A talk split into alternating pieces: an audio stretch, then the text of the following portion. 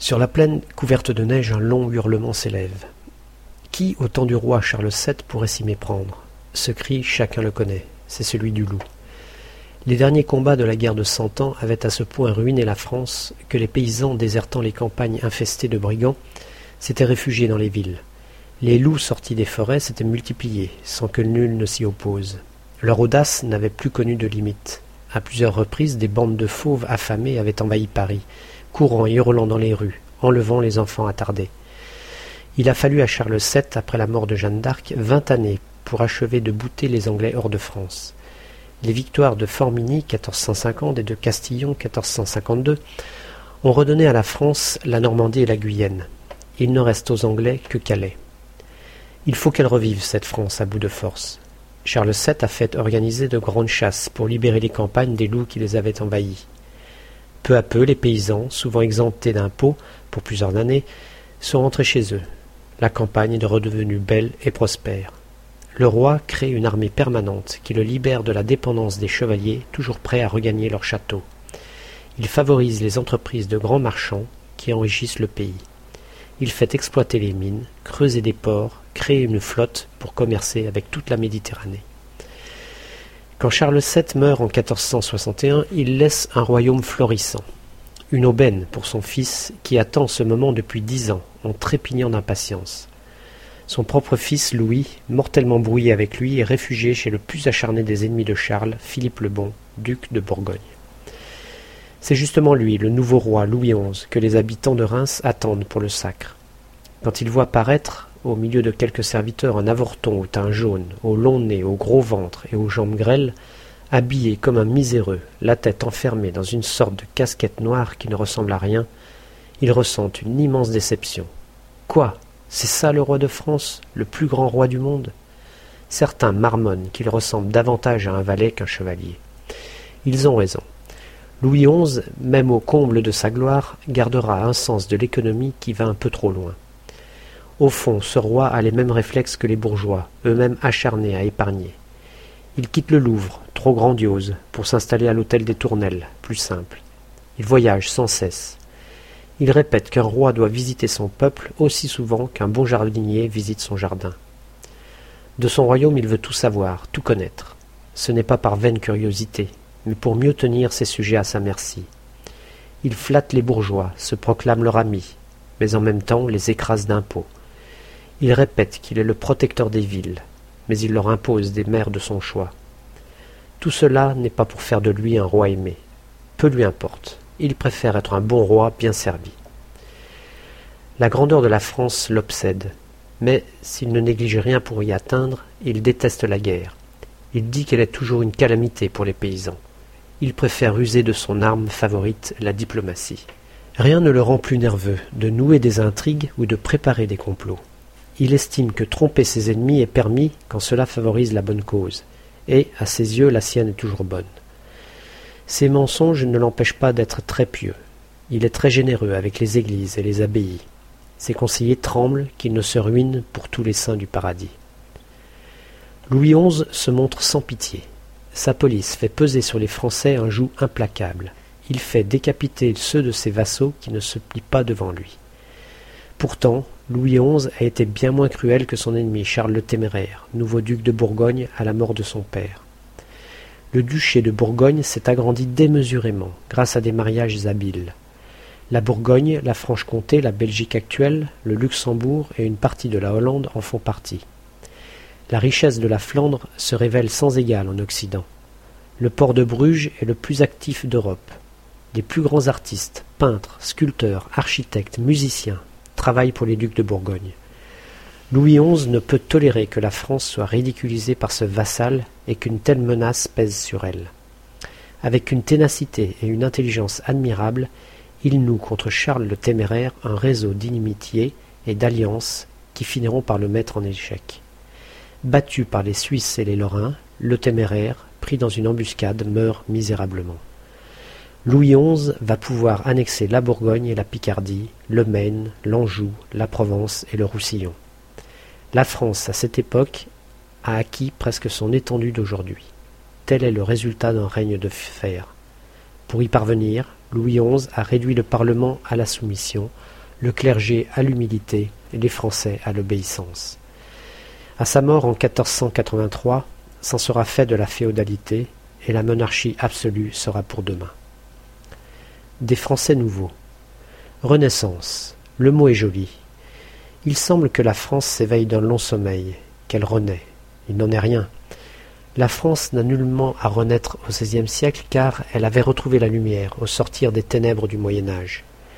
La vérité est que, grâce au coup de foudre des Français pour l'Italie, le pays découvre non seulement des formes d'art oubliées, mais aussi une soif d'apprendre, de connaître, un amour de la beauté, une passion de vivre, un besoin d'entreprise hardie, qui peu à peu forge les Français nouveaux. Ils s'élanceront à la découverte du monde. Les Bretons de Saint-Malo et les Normands de Dieppe vogueront jusqu'en Guinée et jusqu'à Terre-Neuve au Canada.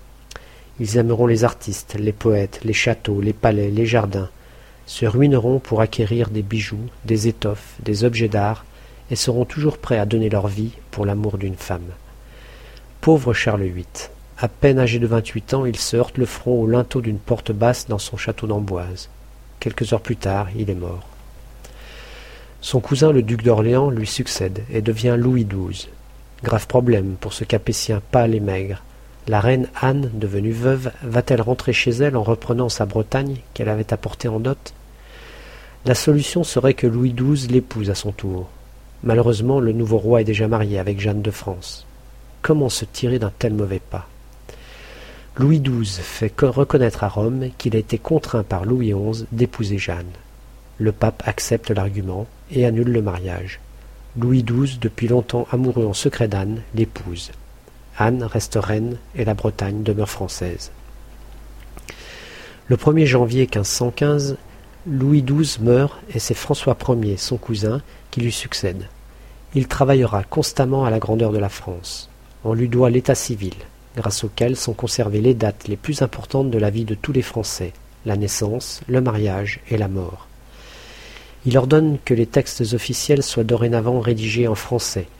Il développe l'imprimerie, fonde le Collège de France, agrandit le royaume, bâtit le port du Havre, encourage Jacques Cartier, un marin de Saint-Malo, à explorer et coloniser le Canada. Cartier abordera pour la première fois la terre canadienne en 1534, mais c'est seulement soixante-dix ans plus tard que seront fondés les premiers établissements français. Il cherche à faire alliance avec le roi d'Angleterre Henri VIII pour contrer l'empereur Charles Quint, dont l'immensité des possessions menace la France d'encerclement. Malheureusement, ses plans échouent, et il devra lutter tout le long de son règne contre la puissance de Charles Quint. Battu par ce dernier, il devra cependant, à la fin de son règne, renoncer à la Savoie et à sa suzeraineté sur l'Artois et la Flandre. Mais si François garde une place de choix dans l'histoire de France, c'est parce qu'il s'est placé à l'avant-garde de la Renaissance. Nous lui devons les châteaux de Fontainebleau et de Chambord. Il a fait venir le plus grand peintre d'Italie, Léonard de Vinci, qui restera en France jusqu'à sa mort. Il peindra trois de ses plus grands chefs-d'œuvre, Saint Jean-Baptiste, Sainte Anne et cette extraordinaire toile, la Joconde, que des millions de visiteurs viennent admirer au musée du Louvre. Henri II succède à son père, François Ier, en 1547. Comme lui, il a dû lutter contre la puissance de Charles Quint qui, à la fois souverain des Pays-Bas, roi d'Espagne, empereur germanique, maître d'une grande partie de l'Italie, constitue une menace permanente pour la France. De son épouse, Catherine de Médicis, Henri a eu dix enfants, dont trois seront rois de France, François II, Charles IX et Henri III. Il règne depuis dix-sept ans quand il meurt lors d'un grand tournoi, la tête transpercée par la lance de son adversaire. C'est donc François II, un garçon maladif, souffreteux, terrorisé parce qu'il règne à quinze ans, qui va monter sur le trône. Chacun sait déjà que la véritable maîtresse du royaume sera sa mère Catherine de Médicis. La guerre entre Français. François II n'a régné que dix-huit mois. Une maladie d'oreille l'a emporté en 1560. Son frère est devenu roi sous le nom de Charles IX. Il avait dix ans. Il en a maintenant vingt-deux. Charles est un roi qui parle peu, un roi triste, hésitant toujours devant les décisions à prendre et préférant s'en remettre à sa mère. Aujourd'hui pourtant l'heure est grave. La France traverse une crise dramatique qui menace l'existence du royaume. Pour la première fois depuis la conversion de Clovis, les Français se divisent sur la façon de prier Dieu. Pourquoi? Sans doute parce que la religion catholique depuis tant de siècles a perdu de sa pureté. Les rois, pour récompenser leurs courtisans, leur font cadeau d'une abbaye ou les nomment curés d'une riche paroisse. Les papes vendent des indulgences grâce auxquelles les croyants obtiennent contre de l'argent le pardon des péchés. Le luxe des évêques peut légitimement être pris comme une insulte à la misère des pauvres gens. Certains catholiques ont demandé que l'on mette fin à une situation qui mettait en péril la religion. On ne les a pas écoutés. Alors, d'Allemagne, un appel solennel est venu. Martin Luther, 1483-1546, en a appelé à une réforme profonde de l'Église. Pour Luther, le salut éternel ne peut pas dépendre des indulgences, mais seulement d'une foi sincère. Le seul chef de l'Église sur la terre doit rester Jésus-Christ, et on n'a pas besoin d'un pape. En France, Jean Calvin a lui aussi conseillé aux Français de pratiquer une religion purifiée. Comme ceux qui l'écoutent protestent contre les abus de l'Église, on les a appelés protestants. Les rois de France, depuis toujours, se veulent les protecteurs de la religion catholique. Ces protestants, ils vont donc les traiter comme des révoltés et les persécuter cruellement. Sous le règne de François Ier, déjà, plusieurs d'entre eux sont brûlés vifs. Dans les premières années du règne d'Henri II, s'allument parfois partout des bûchers sur lesquels meurent de véritables martyrs de leur foi. Cependant, tous les protestants ne se résignent pas. De plus en plus nombreux, ils s'arment et livrent contre les catholiques des batailles ouvertes. Bientôt deux clans s'affrontent sauvagement. Les guerres de religion ont commencé. Elles vont durer jusqu'à la fin du siècle. Les grandes familles du royaume sont elles-mêmes divisées. Les Guises, qui affirment descendre de Charlemagne, dirigent les catholiques. Les Bourbons, descendants de Saint-Louis, et les Montmorency se mettent à la tête des protestants. Les Français meurent parce que certains veulent prier en français et d'autres en latin. Depuis qu'elle exerce le pouvoir avec une remarquable intelligence politique, Catherine de Médicis a tenté à plusieurs reprises de réconcilier catholiques et protestants. Mais elle s'inquiète de l'influence prise par un protestant, l'amiral de Coligny, sur l'esprit de Charles IX. Elle tente de faire assassiner Coligny. L'attentat échoue. La fureur de Charles IX se déchaîne. Il ordonne une enquête. Catherine tremble que son fils découvre son rôle dans l'affaire.